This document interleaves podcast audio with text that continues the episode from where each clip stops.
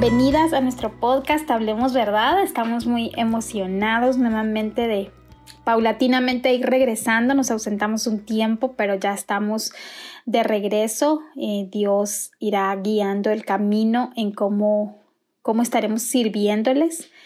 Eh, en, en, estos medios o de estas herramientas que el Señor nos, nos da. Mi nombre es Susana Decano.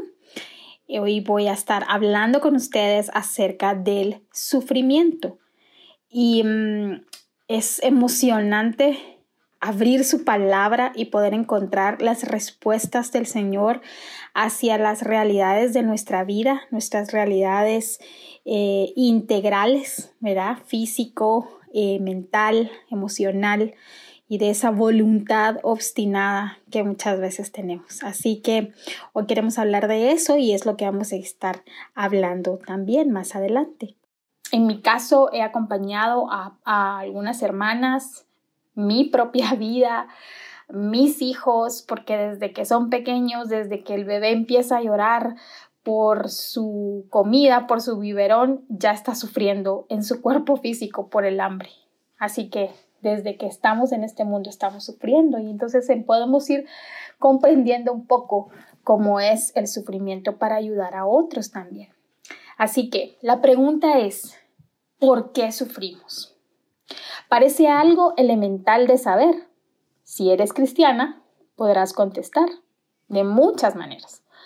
Eh, por Satanás, por tus padres, por quien cometió abuso contra ti, por quien no te dio esto o lo otro, porque alguien te abandonó, porque alguien te lastimó, porque alguien te traicionó, porque te dejó, por inexistentes maldiciones generacionales o quizás digas, en resumidas cuentas, por mi culpa. Pero la verdad es que la Biblia dice que sufrimos porque el pecado entró en el mundo, según Génesis 3 a partir de Génesis 3, todo se corrompió. Ese capítulo lo deberíamos de marcar en, en nuestras Biblias como en un gris, gris negro, ¿verdad? Todo se corrompió. Lo físico y lo espiritual. El hombre quedó inhabilitado de hacer algo bueno que glorificara a Dios y solo a Dios, y que estuviese acorde a sus mandatos. Antes de Génesis 3 no se conocían los diez mandamientos, pero era algo verdad. Ellos debían obedecer, escuchar su voz y confiar solo en Dios. Y solo eso ya es un mandamiento. Adán y Eva sabían que eran creados por Dios y aún así sus corazones desearon algo más que Dios, desearon autonomía o independencia y todo porque alguien más los tentó a ver fuera de Dios. La razón por la que sufrimos nos la resume Pablo así, en Romanos 5, 12. Por tanto, tal como el pecado entró en el mundo por medio de un hombre, o sea, Adán, y por medio del pecado la muerte, así también la muerte se extendió a todos los hombres, porque todos pecaron. Clarísimo. Todas estamos sujetas y todos estamos sujetos a pasiones desordenadas. Estaban muertos en sus delitos y pecados, en los cuales anduvieron en otro tiempo según la corriente de este mundo, conforme al príncipe de la potestad del aire, el espíritu que ahora opera en los hijos de desobediencia, entre ellos también todos nosotros en otro tiempo vivíamos en las pasiones de nuestra carne, satisfaciendo los deseos de la carne y de la mente, y éramos por naturaleza hijos de ira, lo mismo que los demás. Dice Efesios 2 del 1 al 3. Ve cuánto habla acerca de los deseos de la carne y de los deseos de la mente. ¿Qué pasó después de esto?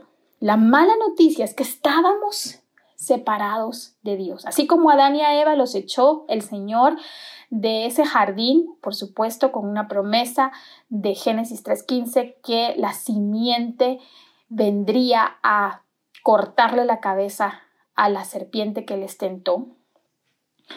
Y que por supuesto Romanos 5 más adelante dice que así como por un hombre entró el pecado, así por otro vino la justicia para todos. Y ese es nuestro Cristo.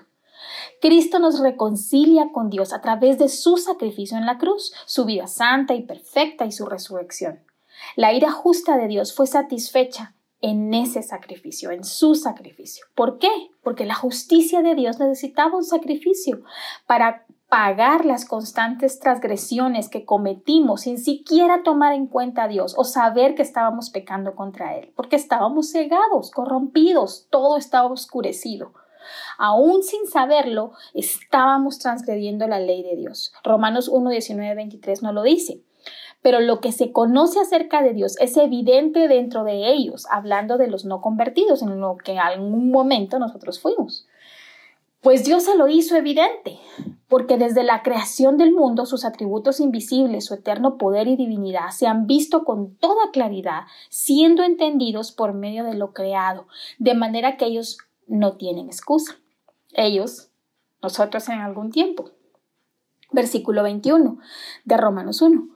Pues aunque conocían a Dios, no lo honraron como a Dios ni le dieron gracias, sino que se hicieron vanos en sus razonamientos y su necio corazón fue entenebrecido. Profesando ser sabios, se volvieron necios y cambiaron la gloria del Dios incorruptible por una imagen en forma de hombre corruptible, de aves, de cuadrúpedos y de reptiles. Cambiaron la gloria del Dios incorruptible por una imagen creada. ¿No te encanta Romanos y Efesios? Son un tratado teológico. Si no lo has leído, te lo recomiendo. Anuncio, anuncio terminado. Entonces, esto hace el hombre que no cree en Dios, lo rechaza, lo ignora, pero su mismo interior se lo dice cada vez que nada de lo creado le satisface. Dios ha puesto eternidad en los corazones de los hombres, dice Eclesiastés. Por eso es que a veces vemos personas que están de una relación en otra, de un em, mal hábito a otro, de de problemas tras problemas cuando no están en el Señor porque andan buscando que su alma esté llena y satisfecha. Y aún en Cristo, vamos a ver más adelante que es algo que todavía es una tendencia en nosotros o una inclinación pecaminosa en nosotros. Y no es hasta que Dios obra en nuestros corazones a través de situaciones difíciles o confusiones o simplemente estar cansadas de nuestra vida que somos materialista para que sus manos trabajan y nos, y nos abran los ojos espirituales para ver la pobredumbre de nuestra realidad. Es el fin de nosotras, que Dios ha venido maniobrando, ¿verdad? No es cuando nosotros decimos, sino Dios ha ido maniobrando toda nuestra vida para que llegue ese momento en el que digamos, ya no puedo más, necesito al Señor, pero Él ya venía trabajando en eso. Y, Éramos antes pecadores destinados al infierno. Y esto no solo es lo que las películas nos muestran, ¿verdad? Fuego y un cachudo o un hombre con esos cuernos infligiendo dolor. El infierno es peor que eso. Es estar lejos de Dios por la eternidad. Es ya no tener chance de que las cosas tengan esperanza. Es ya no tenerla. Nunca le verás el lado bueno a nada porque no habrá lado bueno. Todo a tu alrededor será mal por toda tu eternidad. Sin embargo, cuando Cristo viene a nuestra vida, todo cambia. ¿A mejor? O como tristemente evangelizan o dan falsas promesas diciendo, con Cristo todo te irá bien, todo va a cambiar. O el clásico, lo mejor está por venir. Claro, en términos de lo que te sucede terrenalmente, ¿verdad? Te va a arreglar a tu esposo, te va a arreglar a tus hijos, todo va a salir bien y no siempre sucede así y creo que podríamos muchísimas decir que esto no sucede. Muchas veces sucede así, muchas veces no. Entonces nunca podemos volverlo una norma o una regla para todos. Y es que no hemos comprendido que estar en Cristo, o sea, unidos a Él por la fe y su obra de gracia por nosotras, no se trata de algo material, se trata de algo espiritual. Dios siempre lo quiso así. Les dio su ley a los israelitas para que lo amaran, le sirvieran y le glorificaran al obedecer sus mandamientos, que serían de bien a ellos y de gloria a Él, el Dios que les salvó. Eso lo puedes leer en Deuteronomio 6 al 8. La promesa de Efesios 2 continúa diciendo, pero Dios, pero Dios, nosotros estábamos muertas en nuestros delitos y pecados, pero Dios, que es rico en misericordia por causa del gran amor con que nos amó, aun cuando estábamos muertas en nuestros delitos, nos dio vida conjuntamente con Cristo. Por gracia ustedes han sido salvados. Continúa el versículo 6. Y con Él nos resucitó y con Él nos sentó en los lugares celestiales en Cristo Jesús a fin de poder mostrar en los siglos venideros las sobreabundantes riquezas de su gracia por su bondad para con nosotros en Cristo Jesús. ¿Eso significa que todos vamos a ser millonarios? Por supuesto que no. Las riquezas de su gracia por su bondad, esa es la promesa. Por eso dije espirituales, porque por su gracia ustedes han sido salvados por medio de la fe. Y miren esto, y esto no procede de ustedes, sino que es don de Dios. No por obras para que nadie se gloríe. Eso es un absoluto, nadie se gloríe. Versículo 10, porque somos hechura suya, creados en Cristo Jesús para hacer buenas obras, las cuales Dios preparó de antemano para que anduviésemos en ellas. Efesios 2 del 5 al 10. Es una maravillosa promesa que aún que éramos pecadores, pero Dios, y ese pero Dios es misericordia y gracia en Cristo Jesús. Por gracia nos ha concedido la fe. Nadie puede manufacturar la fe. Y la fe tiene un objeto, lo dice estos versículos, Cristo Jesús. Y la fe no es para atraer cosas terrenales, no es para huir del sufrimiento, no es para quitarme el dolor en sí, la fe tiene como objeto a Cristo Jesús y ser como Cristo Jesús aún en medio del sufrimiento, aún que no nos quite el sufrimiento. Este es un don recibido por Él, por gracia somos salvas, no por nuestras buenas obras o nuestro buen comportamiento, sino por la buena obra completa y perfecta que satisfizo la ira de Dios por nuestros pecados de Cristo Jesús en la cruz. Ya no somos culpables de nuestros pecados, somos justas y santas delante de Dios quien nos ve a través de la obra de Cristo. Por eso es que los adjetivos que vemos en los versículos 6 y 7 de Efesios 2 dice que ya está hecho, esto ya es una realidad. Él nos resucitó, Él nos sentó y nos dio vida juntamente con Cristo. Y dice eso, esos versículos, ahí los puedes ir leyendo. Esto es, esto es, esto es de emoción. si no lo ves así, me encantaría que lo pudieras ver de esa forma. La buena obra de Cristo satisfizo esa ira. Ya no somos culpables, somos justas y santas delante de Dios, quien nos ve a través de la obra de Cristo. Cristo es nuestro representante delante de Dios. ¿Ves esto? ¿Ves por qué es tan importante? Porque es el mediador, Cristo porque es nuestro representante delante de Dios. Nuestra salvación es la expresión del amor de, que Dios tiene por sí mismo. Isaías 48:9 lo dice, por amor a mi nombre contengo mi ira, y para mi alabanza la reprimo contra ti, a fin de no destruirte. Mira qué maravilloso es por amor a su nombre. El sacrificio de Cristo fue necesario para perdonar tus pecados y según la ley casi todo ha de ser purificado con sangre y sin derramamiento de sangre no hay perdón. Y eso es lo que dice Hebreos 9:22. Porque tú y yo pecamos contra Dios, viviendo a nuestra manera sin tomar en cuenta a Dios. ¿Lo recuerdas? En Efesios que lo leímos. Viviendo para satisfacer al yo, cada vez que hay perdón, hay un sacrificio. Alguien toma el dolor que significa ese perdón. Y en nuestro caso fue Cristo en la cruz, para que tengamos una relación íntima, o como dicen personal, pero la verdad el lenguaje bíblico es una relación de familia con Dios como Padre, porque nos adopta a su familia. En el Evangelio, Dios demanda la muerte del pecador, lo dice Romanos 6:23. Pero en vez de darnos la muerte que merecemos, Dios decide perdonarnos y darnos la otra mejilla. ¿Verdad? Cuando enseña esto en el, el Sermón del Monte. Para absorber la justicia que es nuestra muerte en Él, en la persona de Jesucristo. Así que en vez de morir nosotras por nuestros pecados delante de un Dios justo, que es lo que merecíamos, Cristo murió por nuestros pecados. El que nos mostró que se sufre injustamente es Cristo. Y lo hizo porque tú y yo injustamente le hemos ofendido. Y Dios nos salva de Él mismo a través de Él mismo en Jesucristo. Qué Dios verdaderamente el que tenemos. Entonces, al creer en Cristo todo se va a arreglar. No, siento decirte que es una falacia, es una utopía.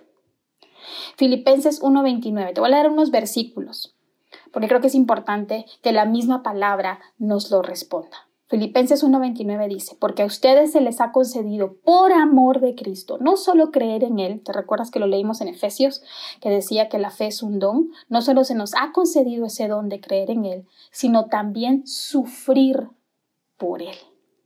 ¡Wow! Teniendo el mismo conflicto que vieron en mí y que ahora oyen que está en mí. Eso lo dice Pablo, un hombre. ¿Verdad? Por si dicen es que Jesús era Jesús. No, sus discípulos también iban a sufrir. Primera de Pedro 3:7 dice, pues es mejor padecer, o sea, asume que vamos a padecer por hacer el bien, si así es la voluntad de Dios, que por hacer el mal. Wow. Juan 15:20 dice, acuérdense de la palabra que yo les dije, un siervo no es mayor que su Señor. ¿Y quién, quiénes somos tú y yo al momento de ser comprados por la sangre de Cristo? Siervas. Si me persiguieron a mí, también los perseguirán a ustedes. Si guardaron mi palabra, también guardarán la de ustedes. ¡Wow! Juan 16 del 1 al 5. Dice Jesús a sus discípulos, estas cosas les he dicho para que no tengan tropiezo, para que no se confundan. Versículo 2, los expulsarán de las sinagogas pero viene la hora cuando cualquiera que los mate pensará que así rinde un servicio a Dios y harán estas cosas porque no han conocido ni al Padre ni a mí. Pero les he dicho estas cosas para que cuando llegue la hora se acuerden de que ya les había hablado de ellas y no les dije y no les dije estas cosas al principio porque yo estaba con ustedes. Pero ahora voy al que me envió y ninguno de ustedes me pregunta ¿A dónde vas? Pero porque les he dicho estas cosas, la tristeza ha llenado su corazón. Por supuesto, esto tiene un contexto de que Él se está despidiendo de sus discípulos, pero lo importante acá es que también podamos ver que Jesús, como un buen padre, les está advirtiendo que vendrá sufrimiento a causa de Cristo. Juan 16, 33, el último versículo de ese capítulo. Estas cosas les he hablado para que en mí tengan paz. Después de decirle todo lo que iban a sufrir, les dice, les hablo esto para que en mí tengan paz. En el mundo tienen tribulación, pero confíen, yo he vencido al mundo. Podríamos hablar tanto de ese versículo, pero tengámoslo en cuenta ahí. Y este es uno de los versículos que más ha confrontado mi vida. Segunda de Corintios 12, del 9 al 10. Dice, y él me ha dicho, te basta mi gracia, pues mi poder se perfecciona en la debilidad. El famoso versículo, te basta mi gracia, tiene un contexto increíble acerca de una teología sana o de una teología verdadera acerca del sufrimiento, que es bíblica. Entonces sigue diciendo en 2 Corintios 12, por tanto, con muchísimo gusto me gloriaré. Miren lo que dice Pablo con muchísimo gusto me gloriaré, más bien en mis debilidades, para que el poder de Cristo muera en mí. Increíble. Versículo 10. Por eso me complazco en las debilidades, en insultos, en privaciones, en persecuciones y en angustias por amor a Cristo. Porque cuando soy débil, entonces soy fuerte. ¿Soy débil de qué? De una falsa humildad, soy débil de que no puedo. Entonces soy fuerte porque he entendido que el poder de Cristo mora en mí. ¿Para qué? Para poder complacerme en mis debilidades, porque lo que Pablo quería más era el poder de Cristo en él. para que Él se glorificara en sus debilidades, para que Cristo se llevara toda la honra y toda la gloria de lo que Él hiciera. Y esto se lo está diciendo en el contexto de pedir que le quitara la aflicción que le estaba produciendo el aguijón de Satanás, que Dios permitió y se lo dio para temerlo. Dios no le dio estrategias, Dios no le dijo, por favor, decreta, por favor, ata, háblale a Satanás, reprende a Satanás y dile lo que le va a pasar y arrebata tu bendición. No, cuando Jesús le habla a Pablo en esta plegaria de que le quite el aguijón, Jesús le dice simple y sencillamente, bástate mi gracia. Esa gracia es poderosa porque es la que salva, la que no nos da lo que merecemos, porque aún pasando por aflicción tenemos al Espíritu Santo de Dios dentro de nosotras para ayudarnos que nos convenza de pecado, justicia y juicio, para salvación y para sostenernos durante nuestra vida. Nos recuerda los dichos de Jesús, nos recuerda la palabra, nos fortalece, nos guía, nos da sabiduría, consuelo y nos hace como Cristo. Sufrimos porque estamos en un mundo caído, lleno de pecadores, de los cuales diría Pablo, yo soy el primero. La diferencia entre tú y un no convertido es la gracia de Dios en la obra y persona de Cristo Jesús, en la cual tú y yo, si creemos en Cristo, es la que nos sostiene. Eres pecadora redimida, pecadora siendo convertida en sierva hasta que Él regrese por ti. Aún pecamos, si decimos que no tenemos pecado, nos engañamos a nosotros mismos y la verdad no está en nosotros. Si confesamos nuestros pecados, Él es fiel y justo para perdonar los pecados y para limpiarnos de toda maldad. Si decimos que no hemos pecado, lo hacemos a Él mentiroso y su palabra no está en nosotros. Primera de Juan 1 del 8 al 9. Pero nos ha dejado Dios el maravilloso medio del arrepentimiento y la fe por Cristo estamos libres para vivir para Él. Los tres problemas o amenazas que tenemos son el mundo, con su cultura, con su perspectiva y sus enseñanzas anti Dios, a Satanás en su tentación. Satanás no obra fuera de Dios. Satanás no es un ente poderoso con un pulso a la par de Dios, a ver quién es más poderoso. Por supuesto que no hay discusión en eso. Dios es poderoso. Satanás es otro ser creado. ¿Y cuál es lo otro? Nuestro pecado. Y de esto es lo que más nos habla la palabra. ¿Sabes qué pasa? Que muchas decimos, sí, sé que pecamos, pero hacemos nuestro pecado tan pequeño porque no queremos lidiar con él, porque quizás nos han enseñado que ese no es nuestro problema, sino el Satanás malo, como en las películas, siempre hay un malo ahí que nos quiere hacer daño y nosotras somos pobrecitas.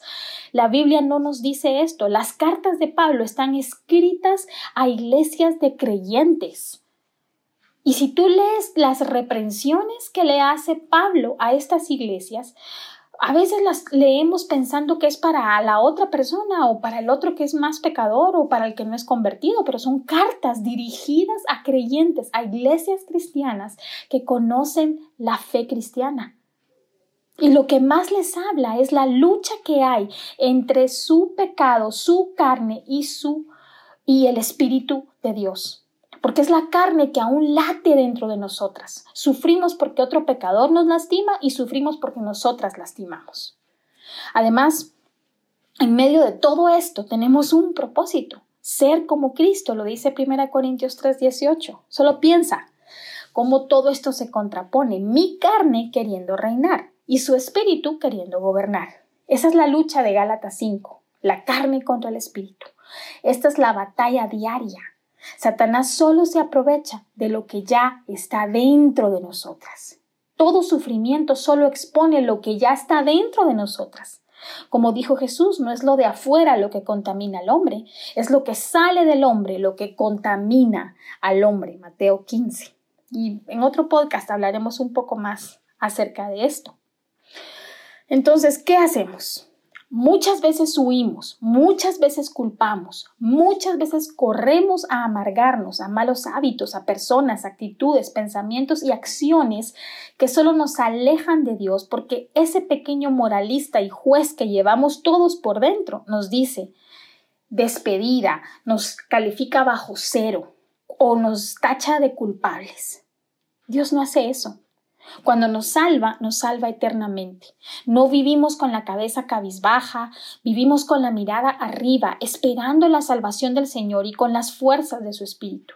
En Cristo tenemos esperanza, en Cristo tenemos sentido y propósito, en Cristo tenemos una identidad firme, en Cristo tenemos las armas espirituales para combatir contra el pecado del que ya fuimos liberadas. Podemos decir no, podemos tener dominio propio, un día a la vez. Podemos vivir para Él, un día a la vez.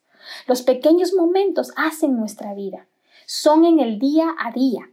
¿Sufrimos? Sí. ¿Sufriremos? Sí, pero con propósito, con una misión y acompañadas, con el propósito de glorificar a Dios, al Dios Padre que nos salvó y nos adoptó, con el llamado de ser como Cristo, cambiar para ser santas, cada vez más. Hay enseñanzas que nos dicen sana, pero la Biblia dice santa, porque nuestro problema no son las emociones, nuestro problema es el pecado. Y no vino un, eh, un coach terapeuta a hablarnos, vino una persona, Dios mismo, a morir en una cruz, porque lo que nos alejaba y nuestro mayor problema era el pecado. Y es lo que hoy sigue siendo un problema. ¿Y qué más nos da? La misión de proclamar esta verdad del Evangelio a otros. Y por supuesto, no lo hacemos solas. Esta es una forma de vivir diaria. Nos vamos despojando del viejo hombre, viciado de malos patrones aprendidos. Nos adueñamos de la palabra de Dios al renovar nuestro entendimiento diariamente. Nota que cuando no estás en comunión activa y razonada con Dios, eres más propensa a adoptar otras perspectivas que lentamente te llevan a verte a ti misma, porque el pecado siempre nos lleva a vernos a nosotros. Y sufrimos por eso. Y pareciera que somos la víctima, entonces, de los demás. O nos amargamos o venimos y nos autoimponemos. Pero no se queda ahí. No solo tenemos que decir, sí, soy orgullosa. Mm, sí, qué problema. No, sino decimos, soy orgullosa. Pero ¿qué dice la Biblia del orgullo? Entonces, luego venimos, tomamos esa verdad y nos vestimos del nuevo hombre, creado en justicia y santidad en Cristo Jesús, nuestro Señor y Salvador. Esto es lo que nos enseña Efesios 4, del 20 al 24. Abraza esa enseñanza y ponla en práctica todos los días. Mira, la felicidad no está en, todo, en que todo te salga bien. Nadie quiere sufrir, pero todos sufriremos. No escapemos de las pruebas, del dolor, llevémoslas a la cruz. Y no vayamos solas, acompañémonos de hermanas maduras en la fe, de tu pastor, de un familiar. Si eres casada y tu esposo quiere ayudarte, también Permite que, que, Él te vaya guiando como pastor. Y si esto no sucede porque ambos están con problemas matrimoniales, busquen ayuda de aquellos que les lleven a la palabra y a la suficiencia de Cristo. El sufrimiento más difícil es cuando han cometido una injusticia contra ti. Y sí, es duro y difícil, pero vamos a Cristo, siempre a Cristo quien es toda nuestra vida, donde nuestra vida está escondida, dice Colosenses 3:3. No sufrimos separadas de Dios y buscamos ayuda fuera de Dios con técnicas del hombre. La palabra de Dios es suficiente y tiene todo lo que necesitamos. Lo que pasa es que deseamos arreglos tipo microondas o, o tomarnos la pastilla y que mañana ya estemos mejor, como los anuncios que vemos de esos anuncios de la gripe que ya se sienten mejor rápido. No, nosotros no buscamos sentirnos mejor rápido. Y ese es el problema y ese es el cambio de visión que necesitamos tener, que el mundo posmodernista nos ha enseñado, que, que siempre hay algo mejor, que nos superemos, que nos autosuperemos y sufrimos. Sufrimos porque eso no es una realidad en nuestra vida. A veces nuestra vida es lineal, no es que tenga esos picos de querer ser mejor, mejor en logros, en éxitos. Sí, tenemos un solo pico y es ser santas en todo lo que hacemos y en donde estamos. Si eso significa ser mamá y hacer desayunos por miles de años, bueno, no miles porque no viviremos miles de años, pero si eso significa que 40, 50 años vamos solo a hacer eh, desayunos, eso es maravilloso. Y como diría una amiga mía que quiero mucho, eso es glorioso. Y eso es suficiente ¿Por qué? Porque sabemos que Dios en su gracia y en su misericordia nos ha escogido para alimentar a nuestros hijos todos los días. Y se los dice alguien, esta es una verdad que estoy aprendiendo yo misma, porque me es difícil muchas veces, no me gusta la monotonía y, quisiera hacer cosas diferentes o no hacerlas. Y más con esta pandemia ha sido más difícil.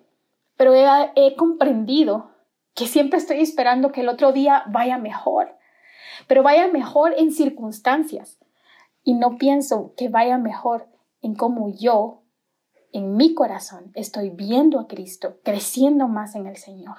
Y eso es precisamente lo que necesitamos aprender del sufrimiento. La verdad es que todo en la vida es por procesos. Siempre estamos esperando que ese optimismo, que todo será mejor.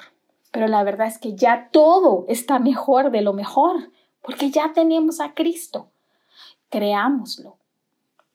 Eso no quiere decir que siempre vivamos como dicen algunos, ¿cómo estás, hermana? En victoria, diciendo que estamos bien y negando que estamos mal. No, sino que estamos conscientes de nuestra humanidad y dependencia de Dios.